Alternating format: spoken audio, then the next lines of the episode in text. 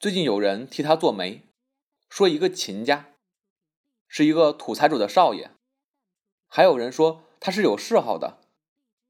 介绍人请客，翠芝无论如何不肯去，一早就躲出去了，也没想好上哪儿去。他觉得他目前的处境，还只有他那表子比较能够了解，就想去找他的表子痛痛快快哭诉一番。沈家大少奶奶跟翠芝倒是一直很知己的，就连翠芝和一鹏解约，一个是他的表妹，一个是他自己的弟弟，他也并没有偏向着谁，因为在他简单的头脑中，凡是他娘家的人都是好的。他弟弟当然是一等一的好人，他的表妹也错不了。这事情一定是有外人从中作祟。一鹏解约后，马上就娶了窦文贤，那一定就是窦文贤不好，处心积虑破坏他们的感情，把一鹏抢了去了。因此，他对翠芝倒颇为同情。这一天，翠芝到沈家来。想对他表子哭诉，没想到大少奶奶从来不出门的人，倒刚巧出去了。因为她公公停留在庙里，她婆婆想起说好久没有去看看，便买了香烛纸钱要去磕个头，把小健也带着，就剩世君一个人在家。他一看见翠芝，就笑道：“哦，你家里知道你要上这儿来？刚才他们打电话来问的。”我还告诉他们说不在这儿。翠芝知道他母亲一定是着急起来了，在那儿到处找他。他自管自坐下来，问道：“表子出去了？”世君道：“跟我妈上庙里去了。”翠芝道：“哦，伯母也不在家。”他看见桌上有本书，就随手翻看着。世君见他那样子。好像还预备坐一会儿，便笑道：“要不要打个电话回去，告诉你家里说你来了？”翠芝突然抬起头来道：“干什么？”世君倒怔了一怔，笑道：“不是，我想伯母找你，也许有什么事情。”他又低下头去看书，道：“他不会有什么事情。”世君听他的口吻，就有点明白了。他一定是和母亲怄气跑出来的。翠芝这一向一直很不快乐，他早就看出来了。但是因为他自己心里也很悲哀，而他绝对不希望人家问起他悲哀的原因，所以推己及人，别人为什么悲哀，他也不想知道。说是同病相怜也可以，他觉得和他在一起的时候，比和别人作伴。要舒服得多，至少用不着那样强颜欢笑。翠芝送他们那只狗怯怯的走上来，摇着尾巴。翠芝放下书，给他抓痒痒。世君便搭讪着笑道：“这狗落到我们家里也够可怜的，也没有花园，也没有人带它出去溜溜。”翠芝也没听见他说些什么。世君忽然看见他的眼眶里充满了泪水，他便默然了。还是翠芝打破了这沉默，问道：“你这两天有没有去打网球？”世君微笑道：“没有。你今天去不去？一块儿去吧。”翠芝道：“我打来打去也没有进步。”他说话的声音倒很镇静，跟平常完全一样。但是，一面说着话，眼泪就簌簌的落下来了。他别过脸去，不耐烦的擦着，然而永远擦不干。世君微笑着叫了声“翠芝”，又道：“你怎么了？”他不答应。他又待了一会儿，便走过来，坐在他身边，用手臂。围住他的肩膀。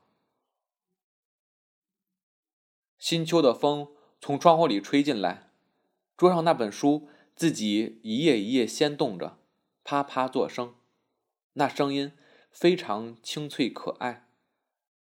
翠芝终于挣脱了他的手臂，然后他又好像解释似的，低声说了一句：“待会儿给人家看见了，那么如果没有人看见的危险，就是可以的了。”世君不禁望着他，微微一笑。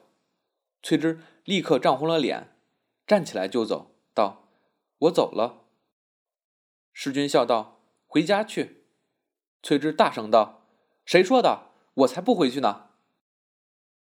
世君笑道：“那么上哪儿去？”翠芝笑道：“那你就别管了。”世君笑道：“去打网球去，好不好？”翠芝先是不置可否，后来也就一同去了。第二天，他又到他家里去接她，预备一同去打网球，但是结果也没有去，就在他家里坐着谈谈说说，吃了晚饭才回去。他母亲对他非常亲热，对翠芝也亲热起来了。这以后。世君就常常三天两天的到他们家里去。沈太太和大少奶奶知道了，当然非常高兴，但是也不敢十分露出来，恐怕大家一起哄他那里倒又打退堂鼓了。大家表面上尽管不说什么，可是自会造成一种祥和的空气。世君无论在自己家里，或是到翠芝那里去。总被这种祥和的空气所包围着。翠芝过生日，世君送了她一只钻石别针。钻石是他家里本来有在那里的，是他母亲的一副耳环，拿去重镶了一下。平牌四粒钻石，下面托着一只白金管子，样式倒很简单大方。翠芝当场就把它别在衣领上。世君。站在他背后，看着他对镜子别别针，他便问他：“你怎么知道我什么时候过生日？”世君笑道：“我嫂嫂告诉我的。”翠芝笑道：“是你问他的，还是他自己告诉你的？”世君扯了个谎道：“我问他的。”他在镜子里看着他，今天他脸上淡淡的抹了些胭脂。额前依旧打着很长的前刘海，一头卷发用一根乌绒带子束住了，身上穿着件深红灯芯绒的短袖夹袍。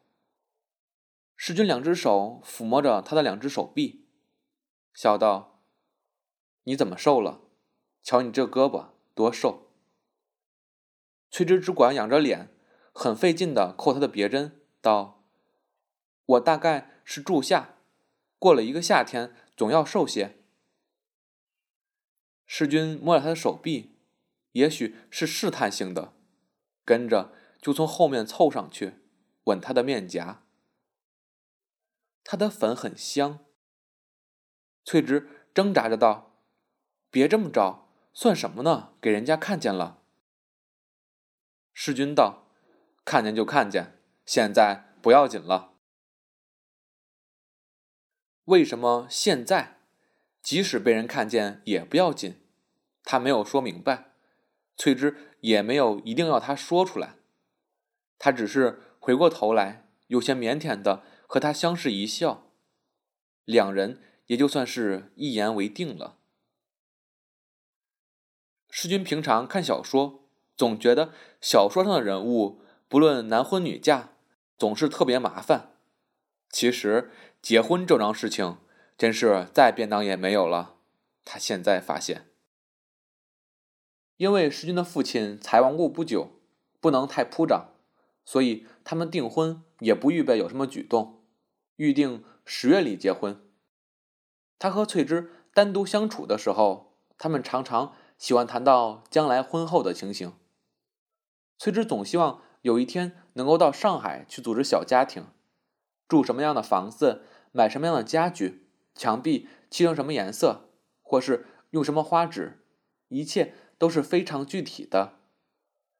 不像从前和曼桢在一起，想到将来共同生活，只觉得飘飘然，却不大能够想象是怎样的一个情形。